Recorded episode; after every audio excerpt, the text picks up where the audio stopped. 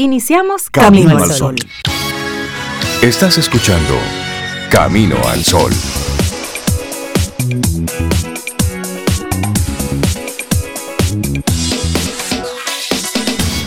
Buenos días, Cintia Ortiz, Obeida Ramírez y todos nuestros amigos Camino al Sol oyentes.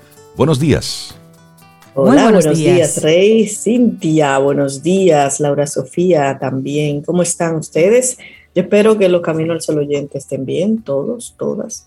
Yo estoy bien en este jueves. ¿Tú no escuchaste la respuesta de todo? De todos. Todos los que estaban en la calle. Pero sí. Todo el que estaba colando un café dijo, sí, no sé. Sí, levantó la taza. Eso. Fue una, una, respuesta. Así en conjunto. Colectiva. colectiva. Sí, desde el bienestar individual para que logremos el colectivo.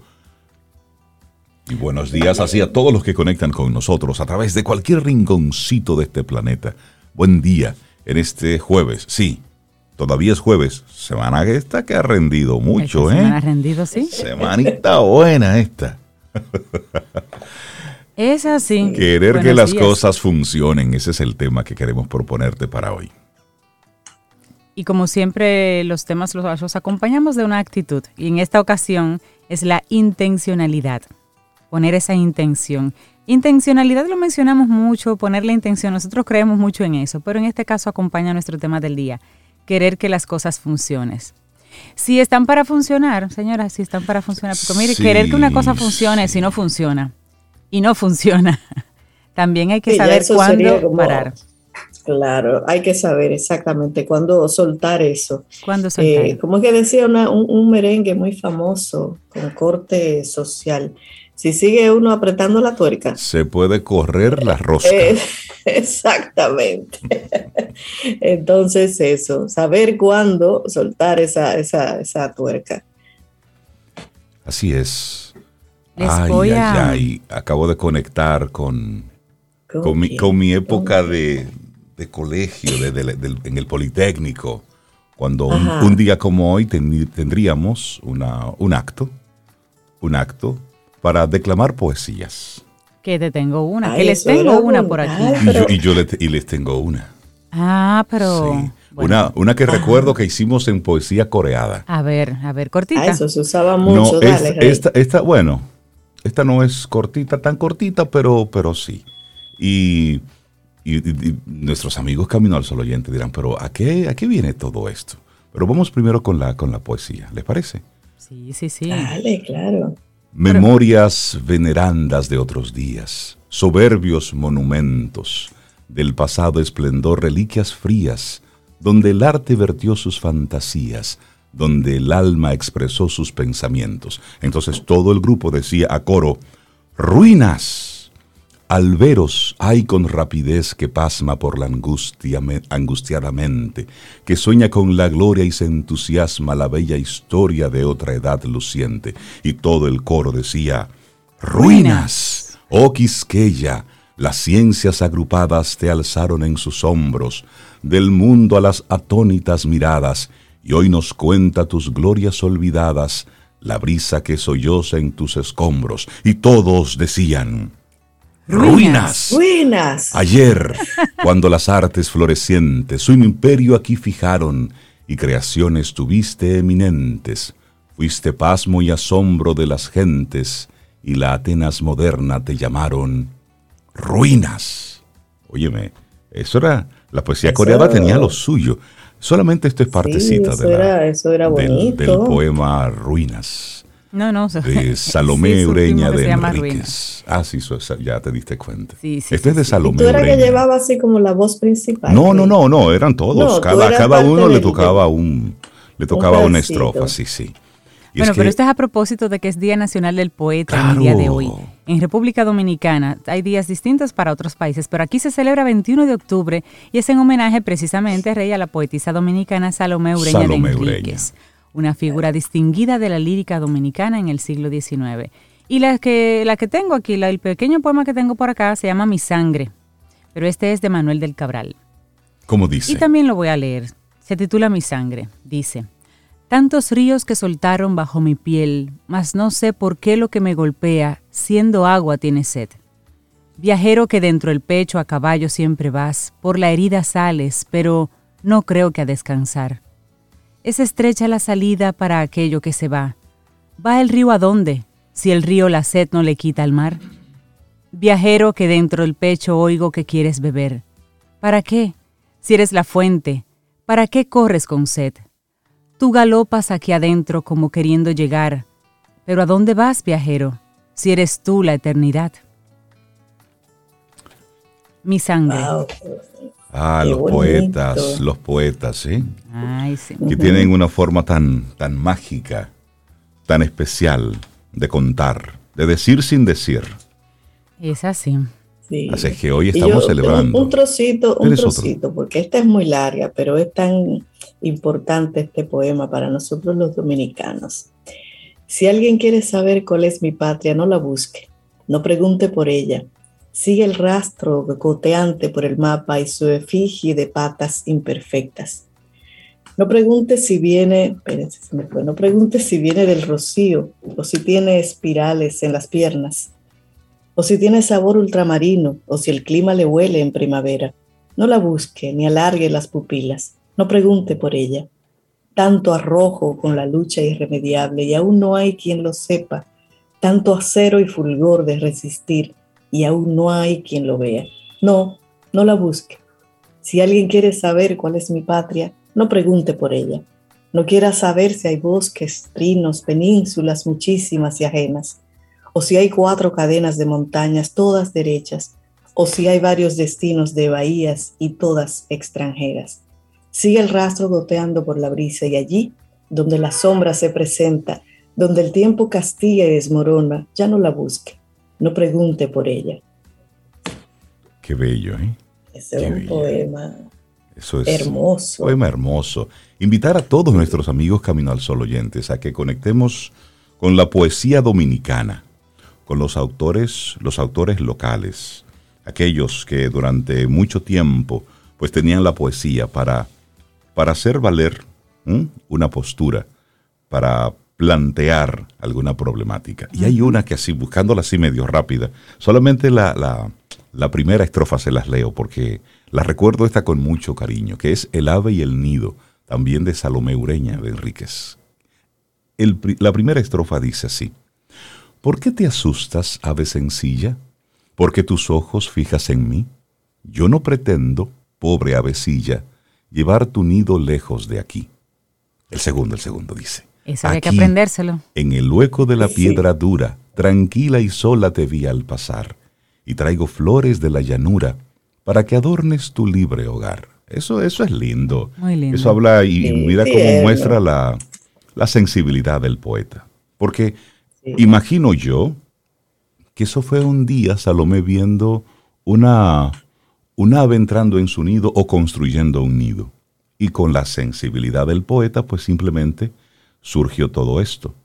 Y es invitar así a los, a todos los caminos al sol oyentes. Si tienes algo así como que te inspira a escribir un algo, escríbelo. Escríbelo. Para tu hija, para tu esposo, para tu madre. Para ti. Para ti. Para el mundo. Es decir, escríbelo y conectar con esa sensibilidad. Así que así arrancamos nuestro programa Camino me gusta, Me gusta, muy poético hoy. Hoy, y te recordamos cuál es el tema del día, querer que las cosas funcionen. De eso necesitamos mucho, querer, ¿eh? querer que las cosas funcionen. Pero para todo esto hay que ponerle, como decía Cintia al principio, intención. Tenemos que vivir con una intención ¿Por qué hago lo que hago? ¿Por qué digo lo que digo? ¿Por qué me muevo como me muevo? Pongamos la intención a nuestro día y así arrancamos nuestro programa Camino al Sol.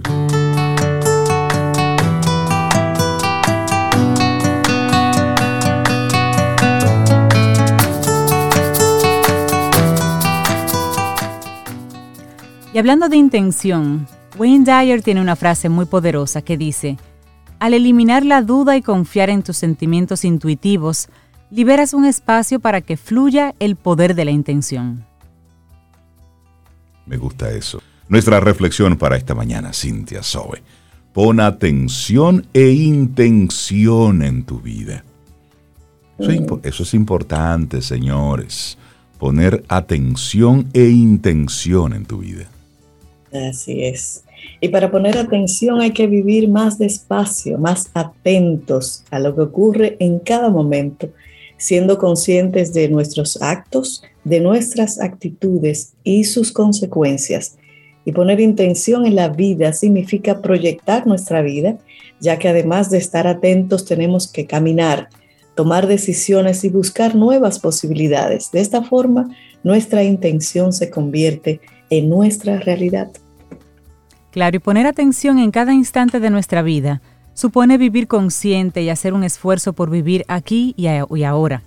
Y para eso te vamos a dar algunos consejitos. Y el primero de ellos es parar. Esto es buscar momentos del día para parar de hacer. Nos pasamos la vida haciendo cosas, deprisa, rápido, corriendo, a ritmo frenético, porque no llegamos. Y esto nos hace perder atención. Para recuperarla, buscando un hueco para ti en tu día, busca, aprovechalo para escuchar en silencio, para leer, para escribir, para observar, simplemente. Importante. Y luego de parar, escucha, entendiendo que es diferente a oír. Escuchamos cuando ponemos atención a lo que sucede en nuestro entorno estando atentos a los mensajes verbales o no verbales que nos dan las personas que nos rodean o las diferentes situaciones de la vida. Luego, observa. Claro, y observar es muy importante y para ello tenemos también que parar y saber escuchar a la misma vez que observamos lo que ocurre a nuestro alrededor sin influir en ello, solo para aprender de ello y conocer mejor el medio y las personas que nos rodean observar también es una forma de aprender. La siguiente es ser consciente. Es poner atención y estar receptivos. Además es entender lo que sucede a nuestro alrededor. Para ser conscientes ponemos todos nuestros sentidos, recibimos mensajes y los analizamos, interpretándolos para que nos sirvan como aprendizaje del momento presente. Luego hay que bajar el ritmo. Esto es seguir avanzando, aunque más despacio. No se trata de parar, sino de caminar a un ritmo más lento, ese ritmo que nos permita a la misma vez avanzar y disfrutar del paisaje que vamos dejando atrás. Y finalmente, centrarse en algo concreto, Zoe. Claro, y eso es importante, poner la atención en una sola cosa cada vez del presente. Para vivir en el aquí y el ahora, tenemos que poner la atención en alguna tarea o persona del presente, sin dejarnos llevar por el resto de estímulos exteriores e insignificantes en este momento. Así que centrarse una cosa, una persona a la vez. Bueno, aquí entra la intención también. Pon intención viviendo intensamente. Poner intención es saber lo que queremos hacer en cada momento y en un futuro cercano. Para ello, la intención nos abre camino, dirigiéndonos en la dirección que nos llevará en el sentido deseado. Si ponemos intención, nos daremos la posibilidad de vivirlo intensamente. Y para poder hacerlo así, pues también tenemos una propuesta. Claro, todo inicia con definir una intención. Es importante tener claro la intención de nuestros movimientos, sea en la vida general o en situaciones concretas. Cuando definas tu intención, también habrás alcanzado el momento de caminar hacia tu deseo. Por lo tanto, lo primerito es definir una intención. Claro, y luego proyectar tu deseo. Esto significa trazar la dirección de la línea de tu camino. Proyectar es visualizarse, saber dónde queremos llegar y estar atentos a las experiencias y oportunidades que la vida nos ofrece en la dirección del camino que hemos puesto intención de llegar. Bueno, y la siguiente sería tomar entonces decisiones. Es necesario para avanzar y vivir intensamente que tomemos decisiones en la dirección marcada por nosotros con la intención de llegar donde nos hemos propuesto llegar. No podemos esperar a que nadie decida por nosotros. Sin embargo, si estamos atentos, la vida nos mostrará oportunidades y a partir de ahí, cada uno decide su vida. Claro. Y luego, seguridad para vivir intensamente. Tenemos que sentirnos seguros del lugar al que queremos llegar. Aunque no sepamos lo que sucederá con cada decisión tomada, la seguridad está en saber que queremos seguir avanzando, disfrutando y viviendo cada momento como si fuese el único. Decía, decía Osho en una, en una de esas frases que andan por ahí. Vive intensamente. Y luego a eso le ponía al lado. Entonces, ese vivir intensamente, ponle Vive sin miedo, muere sin miedo. Así es. Y bueno, otra sugerencia es buscar opciones.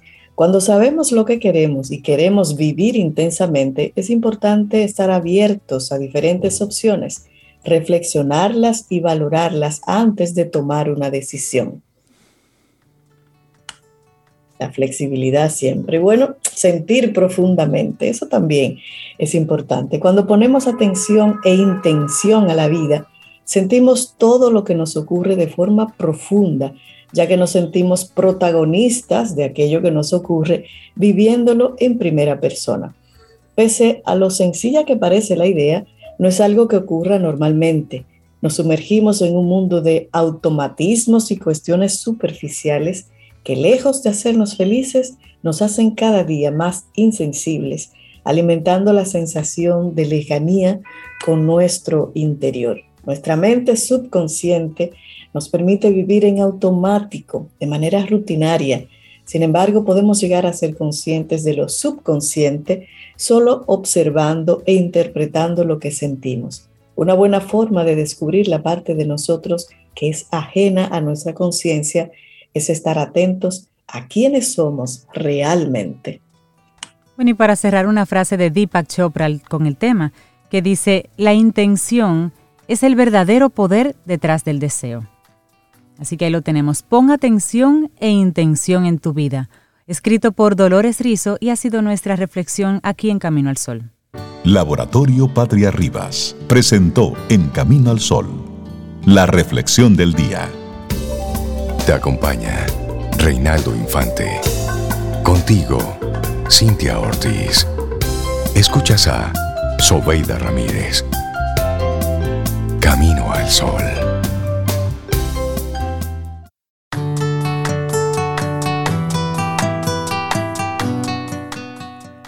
El poder de la intención es el poder de manifestar, crear, vivir una vida de abundancia ilimitada y atraer a tu vida a las personas adecuadas en los momentos correctos. Wayne Dyer. Y le damos los buenos días y la bienvenida a nuestro buen amigo Richard Douglas, actor, productor dominicano, con su opinión personal. Richard, buenos días, ¿cómo estás?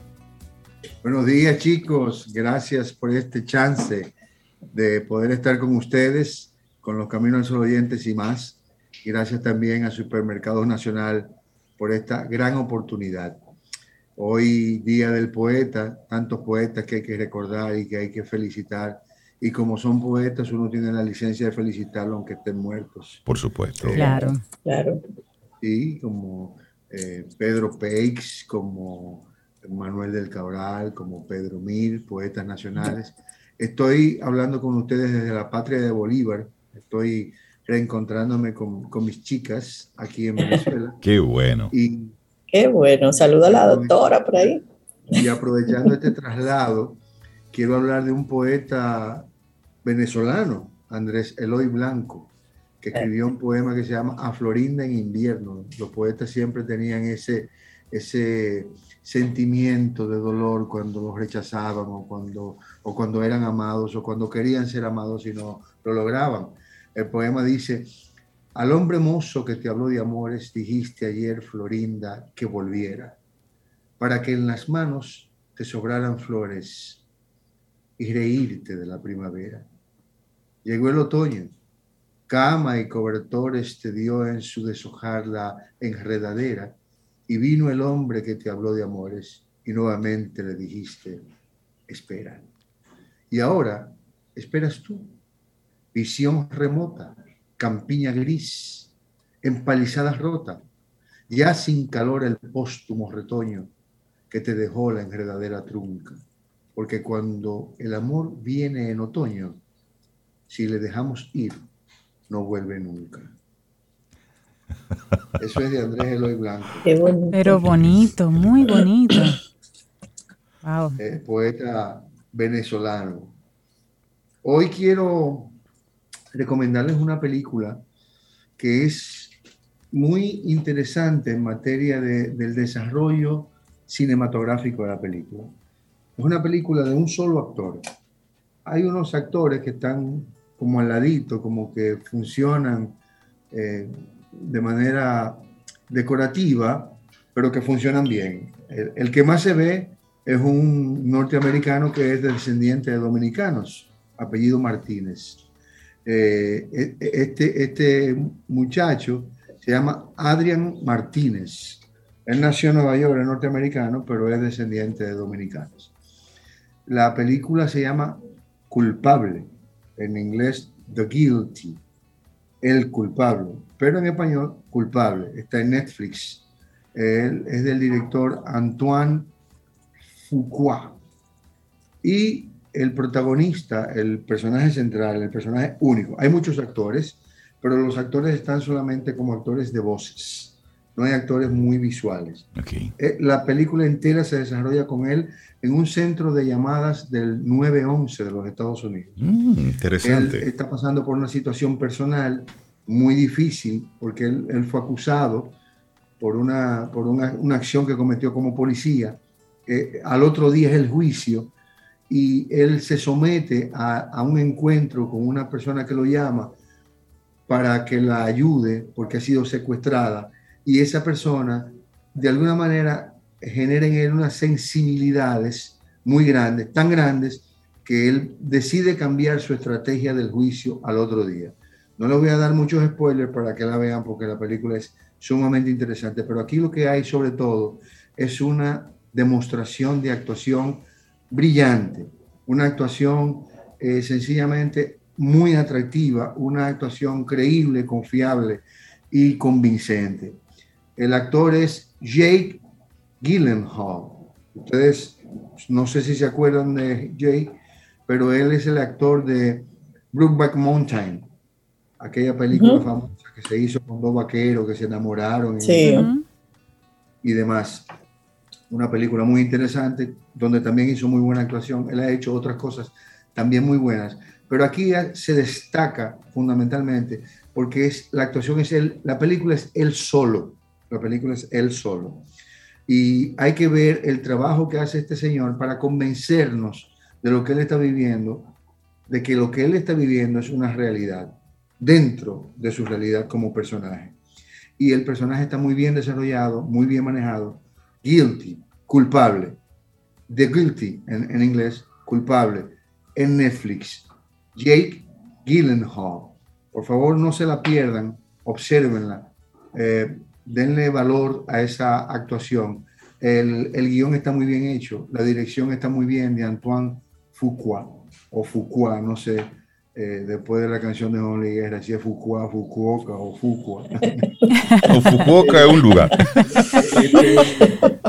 Hay muy, una excelente actuación, ustedes se van a divertir, la van a, a disfrutar y van a entender cómo un actor, un solo actor, puede llevar una película de una hora y diez minutos, él solo, con su cámara para él, él solito y con una actuación brillante. Actores muy reconocidos lo acompañan, pero solamente en el audio.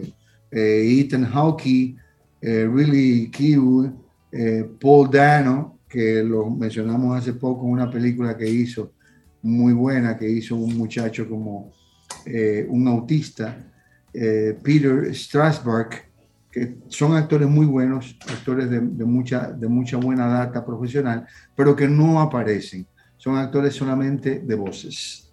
No se la pierdan por Netflix, The Guilty, culpable. Gracias a ustedes, gracias a Supermercados Nacional por este chance y ojalá vernos muy pronto. Yo estoy aquí disfrutando de esta hermosa compañía de mis amadas y espero estar con ustedes que también son mis amados. Muchísimas gracias, por conectar. gracias. gracias, Richard. Mira, a propósito, yo, yo vi la película, es intensa. Yo terminé así como con, con, la cabeza. Yo dije, espérate, déjame salir a coger aire, porque es intensa la película, muy intensa. Pero como dice Richard, interesante. Pues la veré. Eh, sí, sí, yo la tengo por ahí ya. Gracias, Richard.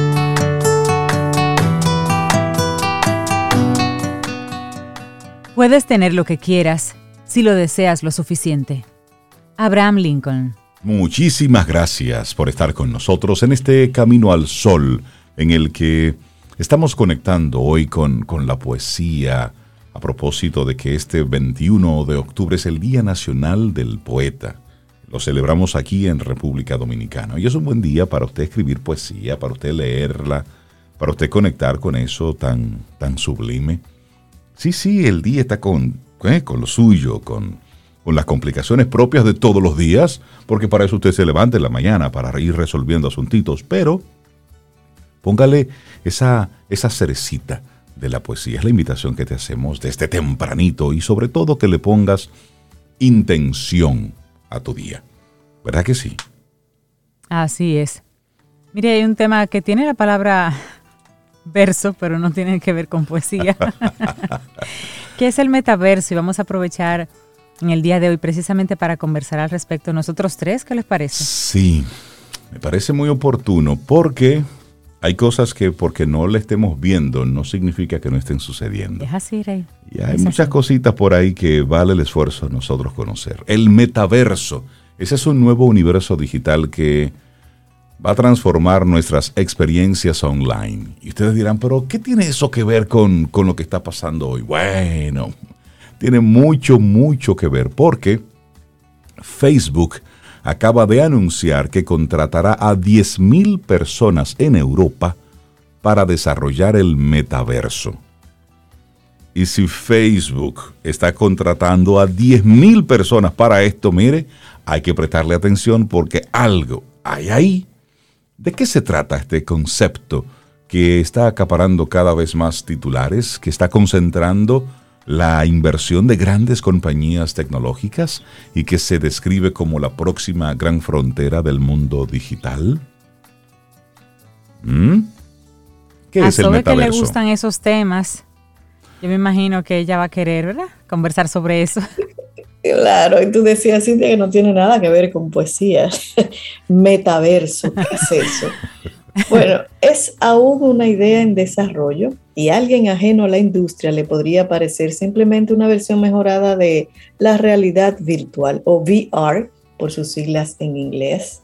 Pero los expertos dicen que será a la realidad virtual lo que los smartphones fueron en términos de revolución tecnológica a los rudimentarios primeros teléfonos inteligentes. Oiga, del cielo a, la tierra va a ser eso. Ya le estamos diciendo rudimentarios. Exactamente. wow.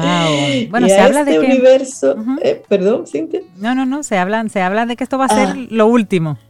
Sí, no, y a este universo virtual se accedería con un visor, eso que se pone de realidad virtual, y probablemente, oigan bien, con un avatar en 3D y conectaría todo tipo de entornos digitales. Todo. Ya, se pueden ir imaginando, ¿verdad? estamos en eso. En este momento, Rey y yo estamos tratando de hacer la idea. claro. Bueno, a diferencia de la realidad virtual actual, dicen los expertos, que se utiliza principalmente para los videojuegos, oigan esto, el metaverso se usaría para todo tipo de actividades. Trabajo, juegos, sobre Rey, conciertos, cine o simplemente para pasar el rato. Pero, ¿por qué se volvió tan importante de repente? ¿Qué es el metaverso y por qué se, porque no es, no es, no está todavía? ¿Por qué es tan importante ya? Bueno, el interés por los mundos digitales y la realidad aumentada resurge cada de tanto en tanto. Cada cierto tiempo hay como un boom otra vez. Y ahora hay un gran entusiasmo por el metaverso entre los inversores con gran capital y los gigantes tecnológicos, como Facebook, Nadie quiere quedarse atrás si resulta ser que es, oh, el futuro del Internet. Además, por primera vez existe la sensación de que la tecnología necesaria está casi lista, con los avances en los juegos de realidad virtual y la conectividad. Y tú decías que por qué está involucrado Facebook en todo esto. Bueno, es que Facebook ha hecho de la construcción del metaverso una de sus grandes prioridades. Ha invertido mucho en realidad virtual a través de su dispositivo, el Oculus, que es más barato que el de sus rivales, y según analistas el precio podría estar causando pérdidas a la compañía, que a cambio consigue que el visor de su marca llegue a más personas. Es decir, una estrategia de penetración, pero también está creando aplicaciones de realidad virtual para reuniones sociales y para el lugar de trabajo, incluidas algunas que permiten interactuar con el mundo real. A pesar de su historial de adquirir a las compañías rivales, Facebook afirma que el metaverso no será construido de la noche en la, mañana por una sola empresa. Está prometiendo colaborar con el sector. Recientemente invirtieron 50 millones de dólares para financiar grupos sin fines de lucro para ayudar a construir el metaverso de manera responsable. Aunque esta red social cree que tardará entre 10 y 15 años en consolidarse esto del metaverso. Pero, ¿quién es que está más interesado en esta palabra que para muchos amigos Camino a los Oyentes es posiblemente la primera vez que escuchan de esto, el metaverso? Sí, bueno, hay un chico, Tim Sweeney, él es el director de Epic Games, propietario de Fortnite, y él lleva tiempo hablando de sus aspiraciones en relación con esta tecnología. Los juegos multijugador en línea comparten mundos interactivos desde hace décadas. No son el metaverso, pero tienen algunas ideas común con él.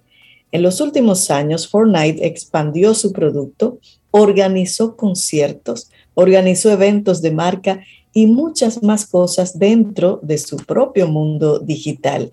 Otros videojuegos también se están acercando a una idea de metaverso.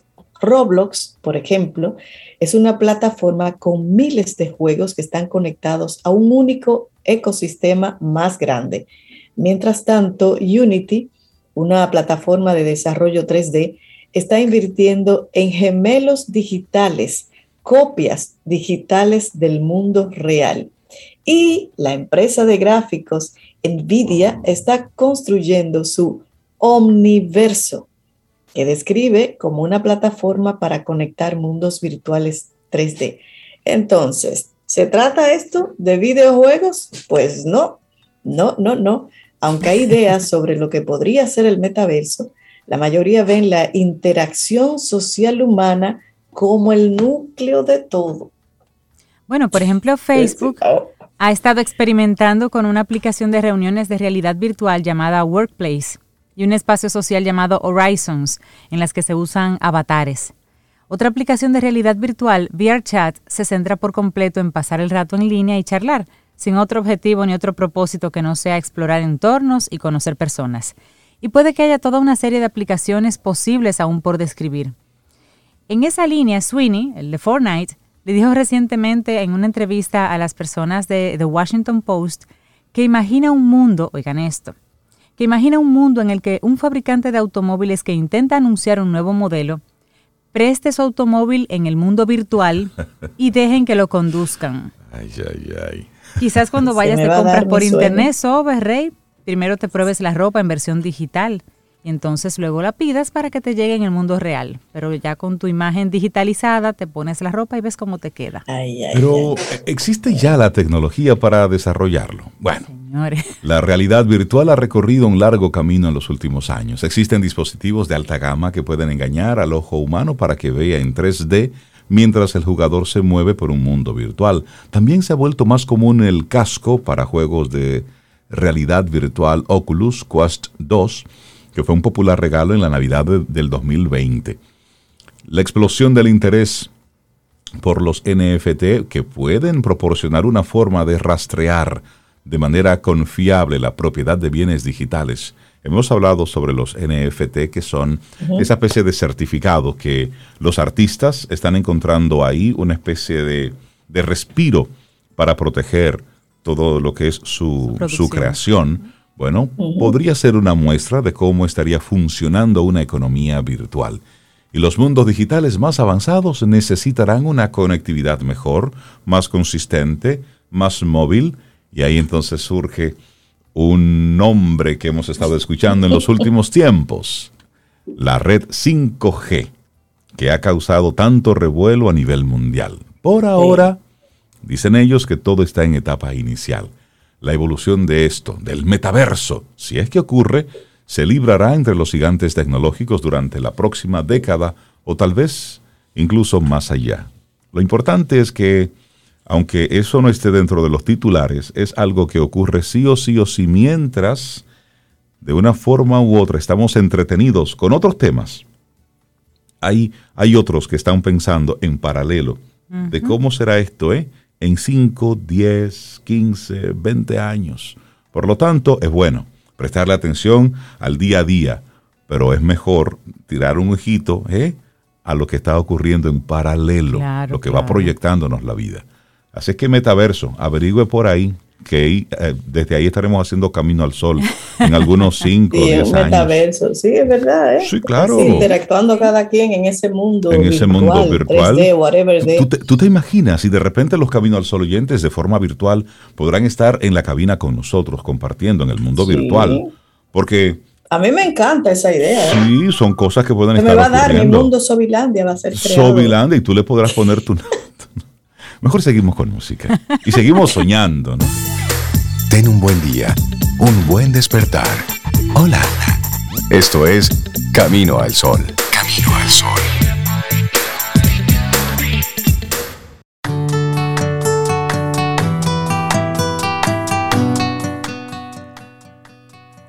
Cuán a menudo es que una pequeña acción se vuelve grande por su intención.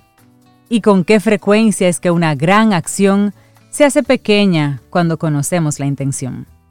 Abdullah Mubarak. Y cada 21 de octubre se celebra, se reconoce, se recuerda como el Día Mundial del Ahorro de Energía. Y tiene como objetivo que las personas, que todos, reflexionemos y tomemos conciencia acerca del ahorro de la energía, ejecutando acciones que pueden parecer pequeñas, pero a gran escala tienen un gran impacto positivo para nuestro planeta.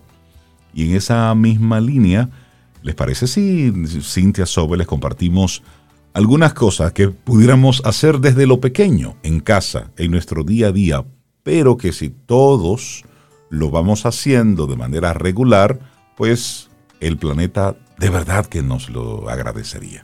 ¿Les parece? Claro que sí, claro que sí. Bueno, y la primera sugerencia de esas es planchar una sola vez. Eso nos habla claro a todos, porque en prácticamente todas las casas se plancha. Planchar una sola vez. Las planchas necesitan una gran cantidad de energía para alcanzar las temperaturas altas que se necesitan para funcionar adecuadamente. Por eso se recomienda planchar todas las prendas en una misma tanda. Además, también se recomienda evitar las horas pico, por ejemplo, de 6 a 9 de la mañana y de 6 más o menos 4 a 5 de la tarde, las horas en las que más se utiliza energía en oficinas, en otros lugares, para que no se de, inclusive en el hogar.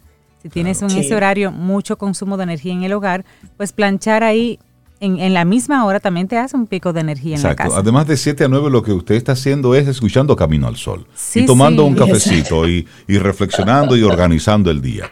Ok, a esa hora no se plancha. Mira, pero, pero hay otra sugerencia que podría parecer así como muy sencilla, pero miren, eviten abrir y cerrar constantemente las neveras en las casas. Cuando abrimos la nevera, entra calor.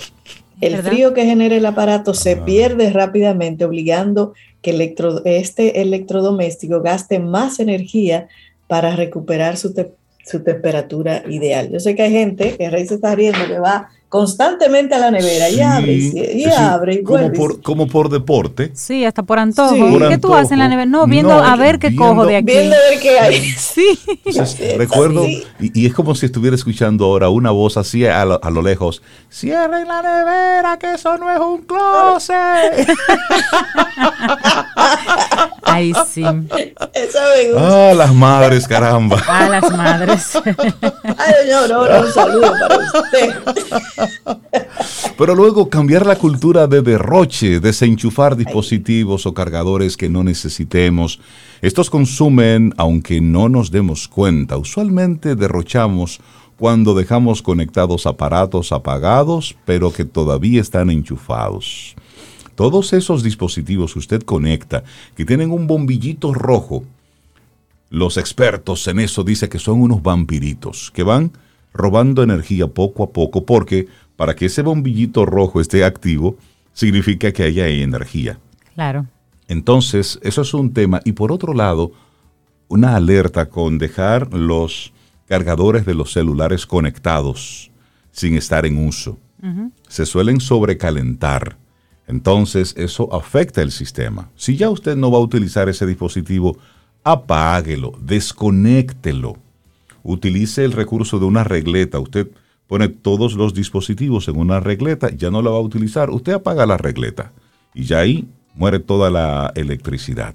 Porque sin darte cuenta, todo eso te va robando poco a poco energía. Así es que si estás en tu casa, te, aquí en Camino al Sol te vamos a dar permiso para que te muevas en torno a ella y pases por todas las habitaciones ahora mismo y comiences a apagar, a desconectar, a quitar cosas que no estás utilizando. Solamente ten encendido lo que estás utilizando en ese momento. Tu bolsillo te lo va a agradecer, pero el planeta más. Sí, todos lo hacemos. Así es. Bueno, y aquí hay otro. Así hay otro. Bueno, implementar sensores de tecnología, de automatización del alumbrado, el alumbrado en los salones, esos alumbrados de pasillos, todas esas luces bonitas así, son los principales consumidores de energía en los lugares de estudio y de trabajo. Y por eso, tener tecnología inteligente que se active solo cuando se utilice el espacio, de repente es inteligente, pues que puede reducir considerablemente las emisiones. Y es que cuando somos ineficientes y cuando malgastamos la energía, es como si estuviéramos gastando nuestro dinero, porque eso se va en una factura. Por supuesto. La energía funciona igual que el agua también. Bueno que hagamos esa comparación.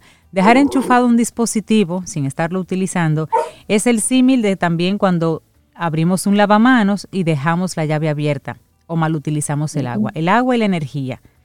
Eso hay que cuidarlo. Así es que hoy, en este día. Sí, hay que, y, me gusta este pensamiento de este ingeniero docente eh, en, energía eléctrica, que él dice, considero que existe un gran potencial en los niños. En los colegios se está empezando a concientizar sobre clasificación de basura, manejo de residuos, utilizando, utilización de recursos, entre otros asuntos ambientales. Y se está preocupando por los objetivos de desarrollo y es obligación de los profesores de sensibilizar a las nuevas generaciones. Y desde ahí se empieza para que haya importancia en la cultura del ahorro, evitando desperdicios. Esto es un factor que implica mucha educación. Y esa educación debe empezar por los niños, porque a veces uno, vamos a ahorrar, vamos a ahorrar, pero ¿qué le estamos enseñando a los niños, a las niñas? Entonces hay que invertir tiempo, recursos en educarlo para la protección no solamente de, esta energía, el, que aprendan a, hacerla eficiente, sino como decía Cintia, el agua, el medio ambiente, todo, porque todo se conecta y tiene impacto. Totalmente.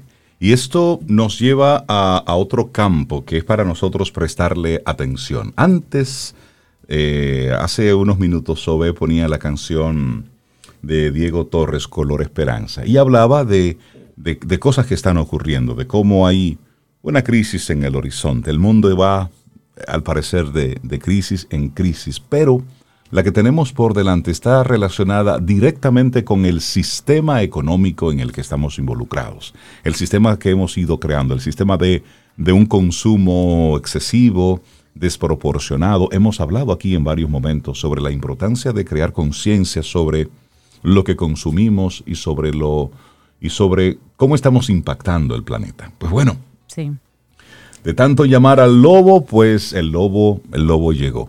Y hay una serie de productos que están escaseando en el mundo.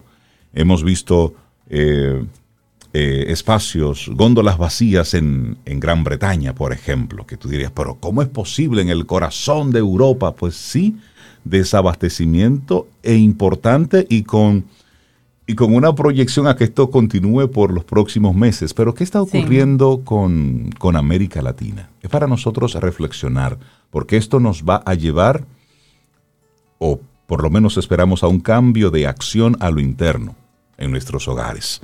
En todo el mundo, los consumidores, las empresas, están enfrentando una escasez de productos que incluyen desde el café, hasta el carbón, por ponerlo desde un punto a otro. Y una de las principales causas de este problema han sido las alteraciones en el comercio internacional, todo esto derivado de la pandemia del COVID-19, pero hay otros elementos que están en juego. Expertos advierten que podría haber menos productos disponibles en la época de Navidad, época en la que es muy normal que aumente el consumo de cualquier tipo de productos y los atascos en las cadenas de suministro pueden extenderse por varios meses.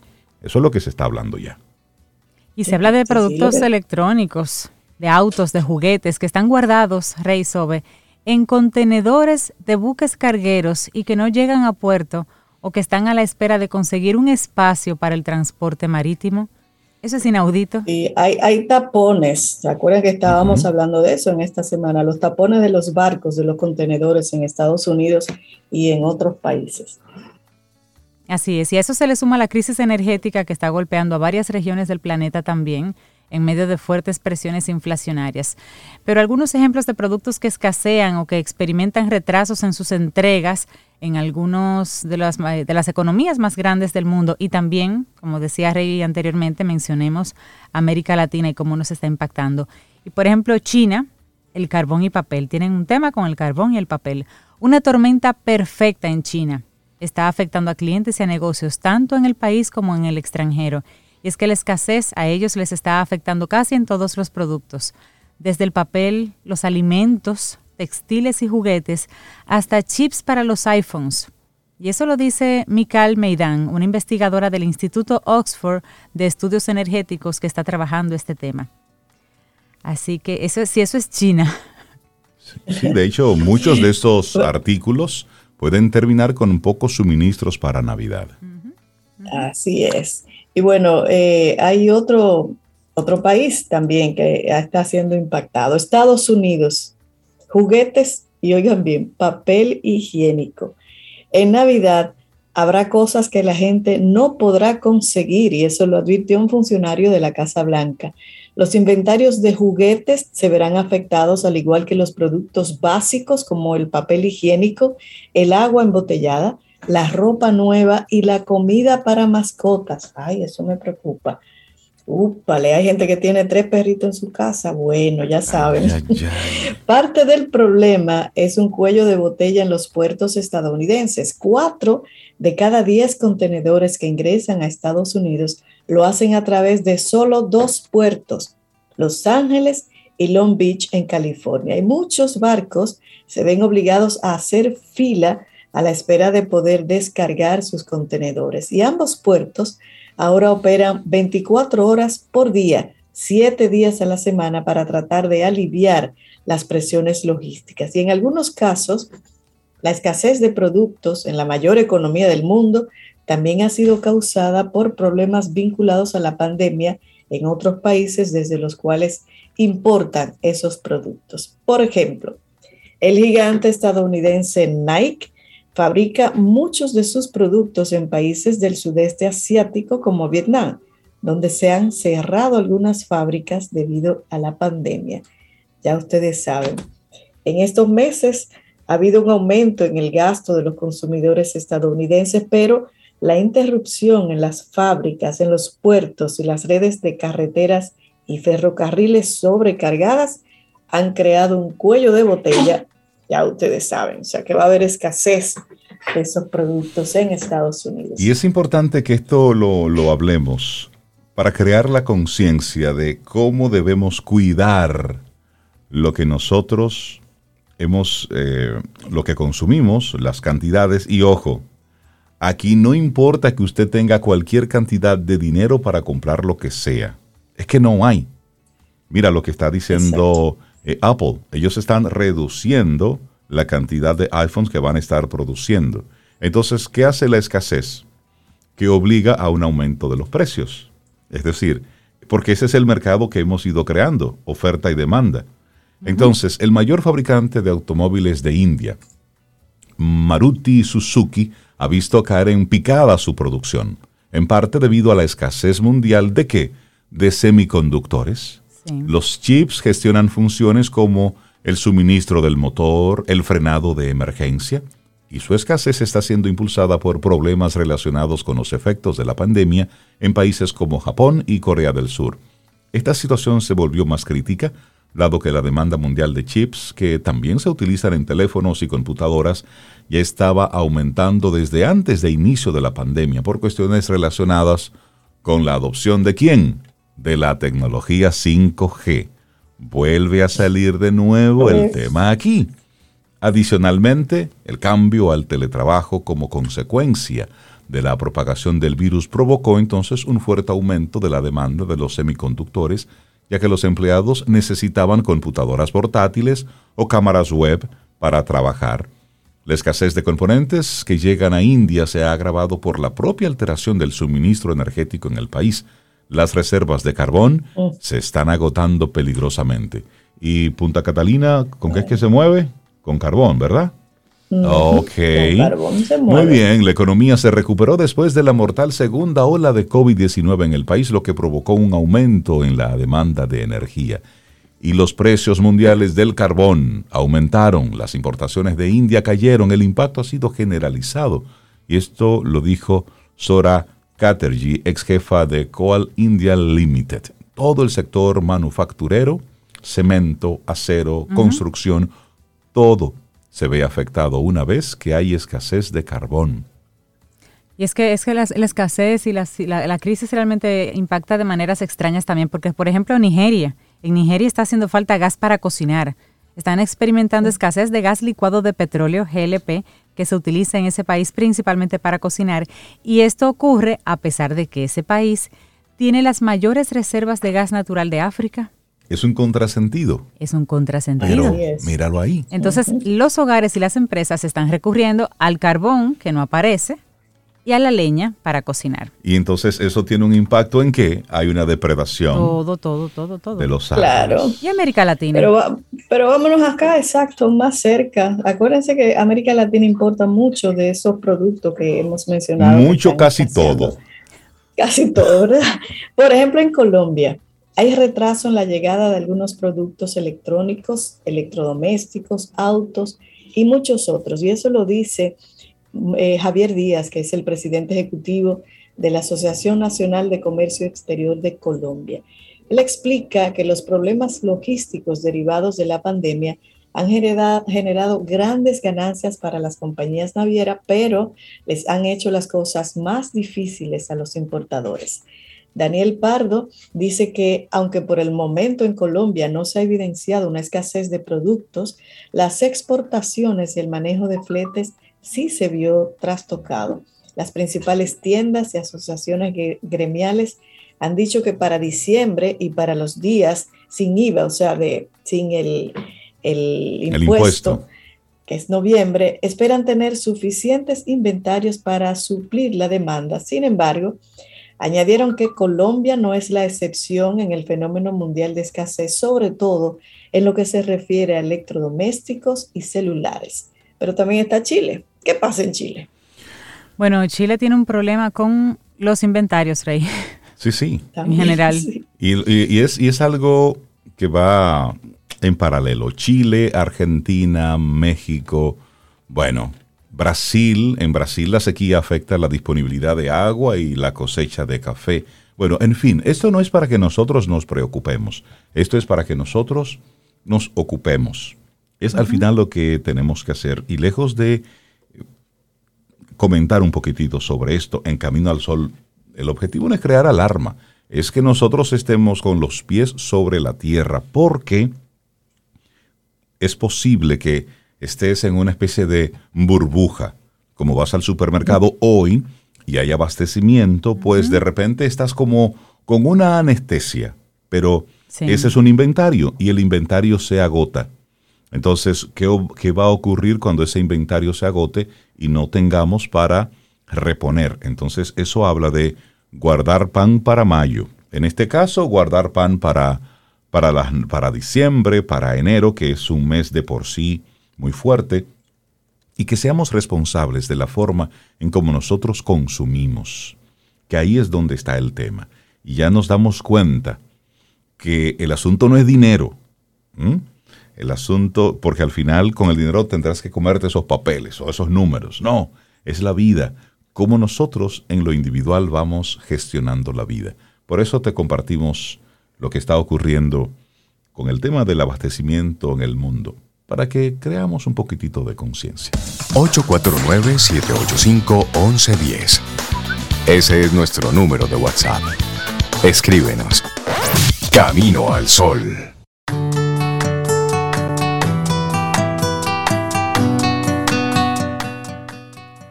No se puede cambiar nada en tu vida solo con la intención, lo que puedes convertirte en una esperanza ocasional y aguada que llegará al mañana. La intención, sin acción, es inútil. Una frase de Caroline Mice. Y seguimos en este camino al sol a través de estación 97.7 FM y también a través de caminoalsol.do.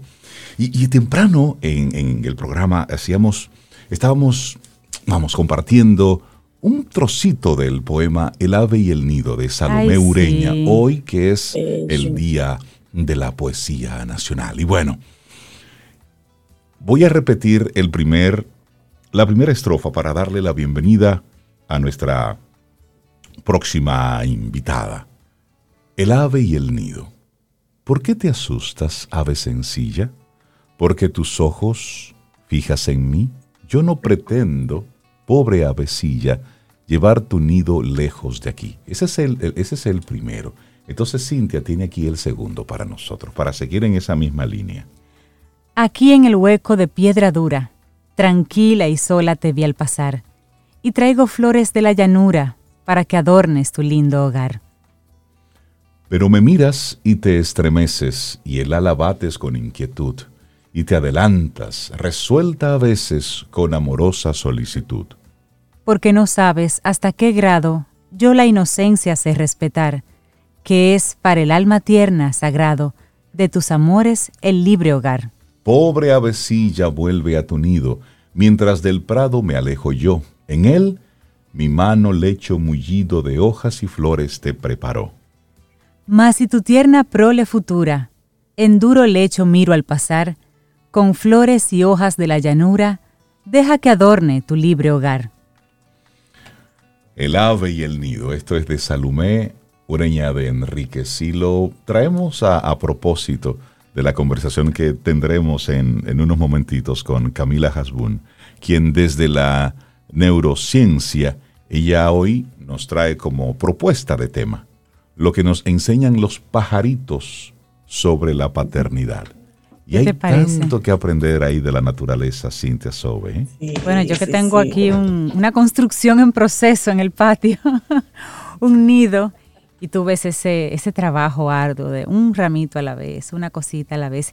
Y déjenme decirles que yo tenía un poquito de temor, Rey Sobe, porque, esa, porque esa avecilla buscó un lugar como extraño, donde, donde se unen dos ramas de dos, de dos matas diferentes en tamaño, en concepto, en textura, donde se unen dos ramas, ahí él puso su nido. Y yo le decía a Rey, pero él como que es un, un pajarito novato, porque si esas, si esas matas se mueven en dirección contraria, se cae el nudo, sí, porque el nido está justo en el centro. Pero yo no voy a decirle a los amigos Camino al Sol oyentes, no le voy a decir que tú hablabas con él. Y que tú le decías, pero tú no te estás dando cuenta que ahí se te va a caer el nido. eso yo no lo, no lo, voy a decir. Camila Hasbun, buenos días, ¿cómo estás? Hola, hola, buenos días. Ahí lo veo comentando sobre, los pajaritos. Ay, sí, sí. ¿Qué nos enseñan los pajaritos sobre la paternidad? Mira, la verdad, la verdad que tienen mucho, mucho que enseñarnos. Y iba leyendo los otros días sobre eh, ciertas conductas animales que me llamaban la atención. Ciertamente los, eh, los animales son personajes individuales en la creación y, y cada uno como que siempre tienen algo como que decirnos por su eh, tipo de comportamiento y forma de actuar. Y, hay algo que, me llamó la atención mientras leía sobre los pajaritos en particular. Y es que los padres pajaritos invierten, a medida que, que, cuando tienen sus hijos, invierten todo lo que tienen en ellos, los primeros meses de vida en el nido. Y justo antes de que ellos lleguen a la madurez, los padres a propósito sin saber eh, volar o, casi aprendiendo a saber volar, los sacan del nido para empezar a pulir sus habilidades de supervivencia. Y estos padres en particular saben que estar fuera los enseña a practicar su vuelo y a conocer su ambiente antes de que puedan crecer por completo. Y eso me, levantó una antena y la verdad dije, wow, hay muchos padres que realmente tienen tanto miedo de llevar al hijo antes de la madurez fuera del nido y siempre quieren mantenerlos dentro del nido, sin eh, otorgando tal vez las habilidades que necesitan, pero sin dejarlos practicar fuera del nido esas habilidades que ellos están implementando. No sé si ustedes conocen o han experimentado ese tipo de paternidad. Ustedes que son padres, lo han sentido o lo han vivido, de querer agarrar y no soltar al hijo en el nido. Eso lo hemos visto, hemos sido espectadores y también de una manera u otra como, como padres. Pues tú estás viendo el... Porque la edad te da esa visión a futuro, es decir, ok, mira, si sigues así puede ocurrir esto, pero hay cosas que eh, debe aprenderla por sí mismo. Y por eso me gusta que traes esta analogía, porque yo eh, aquí en el patio, en la, casa, veo con muchísima frecuencia ese proceso de, los pajaritos ya empujando mm, a esa cría a que vuele, a que se mueva, a que se arriesgue. Y los he visto triunfar, pero también los he visto caer. Y los he visto en el suelo y cómo eh, bajan y desde el piso los alientan, es decir, los invitan a que se muevan. Es un proceso muy interesante que nosotros los humanos tenemos mucho que aprender ahí, porque no nos damos, a, veces queremos hacerlo todo por los hijos y no, porque nosotros no estaremos para siempre. Ellos tienen que hacer lo suyo, tienen que hacer su esfuerzo. Y eso es lo interesante. Bueno, Sobe que, que durante varias semanas estuvo siendo eh, madre de cinco. De, seis, porque hay que ah, agregar a Lía ah, también, que había que cuidarla de Tú también fuiste testigo de cómo Lía pues estaba con sus cachorros y los empujaba. Y ya llegaba un momento en que ya no los amamantaba más y decía ya, para empujarlos. y, si querían acercársele, ella le ladraba. Exactamente. Y la verdad que para padres es muy común tomar una actitud sobreprotectora ante, ante nuestros propios hijos y sobre todo ante niños con alguna deficiencia física, mental o de aprendizaje, sobre todo a esos niños eh, que, se perciben como más indefensos. Y, o, los mismos padres piensan, wow, nadie me defendió a mí eh, y guardamos a nuestros hijos de que vivan nuestras propias experiencias pasadas, cuando realmente esto se constituye en un gran error. El padre, el rol principal del padre debe de ser fomentar la independencia, la autonomía. Es enseñarlos a instruirles a volar justo antes de que lleguen al proceso de madurez. Pero muchas veces nos vemos en esta, en esta situación, asumimos responsabilidades que ellos pueden asumir. Queremos resolver todos sus problemas escolares o de amistad. Eso nos da como cierta paz o seguridad mental. Y, bueno, lo que le estamos transmitiendo al cerebro es, óyeme, tú no puedes solo, tú siempre necesitas depender de algún tipo de sombra. Y llegan a la adultez buscando ese tipo de sombra y sin capacidad de resolver problemas. Eso es lo que sucede cuando, cuando eh, queremos sobreparentalizar a los hijos. Y yo quiero traerles cuatro formas en las que tal vez padres no estén fomentando la autonomía para que funcione como filtro. Ustedes, los padres que nos escuchen, puedan definir, wow, estoy realmente cayendo en una actitud sobreprotectora y de poca autonomía. Y una de ellas es, te sientes culpable cuando no puedes resolverle algo a tu hijo. Te sientes que le fallaste. Y pones inmediatamente sobre un filtro eh, de, fidelidad y, de verdad tu parentalidad. Esa sería como la primera pregunta en el filtro. Exactamente. Uno, te sientes culpable. Dos, te sientes en la responsabilidad de responder por él o por ella ante cualquier situación. En un restaurante cuando le hacen que le preguntan qué quiere de comer, o cuando alguien le pregunta algo, o cuando él falla ante algún maestro, etcétera, etcétera. Mm. Tres, lo guardas o tratas de minimizar sus propias consecuencias porque te causan sufrimiento. Sumamente importante. Sí. Cuatro, no lo instruyes, sino que tomas decisiones por él. Y cinco, solo prohíbes y controlas y no permites en algunas situaciones donde lo amerite la negociación. Y los pajaritos no tienen miedo de esto, pues saben que si no fomentan la salida del nido, sus hijos no van a poder sobrevivir en el mundo, porque no van a tener suficientes herramientas para asumir sus decisiones, sus consecuencias sus decepciones. Wow, te escucho y realmente pareciera que todavía la naturaleza sigue dándonos grandes lecciones de vida. Ellos no, ellos no atienden a una universidad, ellos no reciben la asesoría de un coach, sobre rey. Es natural. Sin embargo, de manera natural e intuitiva, dicen, es que te tengo que poner a prueba aquí, cerca de mí, porque luego vas a ir a la vida y ahí necesitas sí o sí resolver, dar el resultado para poder sobrevivir, porque como bien decías Camila, es en el caso de los animales es supervivencia pura y dura. Así es. Pura y dura. Es su única meta. Así es. Además, y esta, es la gran eh, entrega que quiero hacerles hoy. Sí. Brindar, que se brinde, comience a brindar y a pensar en esa autonomía y esa responsabilidad según la edad, porque eso es lo que va a desarrollar sus niveles de resiliencia o como decimos en la naturaleza, de supervivencia. Sí, me encanta mucho tu tema, porque también en esa medida es que los chicos, equivocándose cerca de uno, cayendo cerca de uno, todavía con edad para, para nosotros enseñarles y apoyarles, es como tú dices que desarrollan la resiliencia y ahí es que comienzan a tener ese sentimiento de la frustración, del dolor por la pérdida. Eh, y ahí es que tenemos entonces nosotros los padres la oportunidad de enseñarles cómo manejar esas situaciones cuando lleguen, pero hay que provocar que lleguen. Exactamente. Y se nota mucho, por ejemplo, en el caso de un adulto, cuando el adulto, cuando un adulto falla, y es un adulto que se vuelve colérico, que le echa la culpa al otro, que se hace loco, como decimos, en muchos casos es un adulto que cuando fue niño fue sobreprotegido y nunca tuvo que lidiar directamente con, una crisis o con, o con, una ansiedad o con una situación difícil, digamos. Siempre alguien se la resolvió. Exactamente.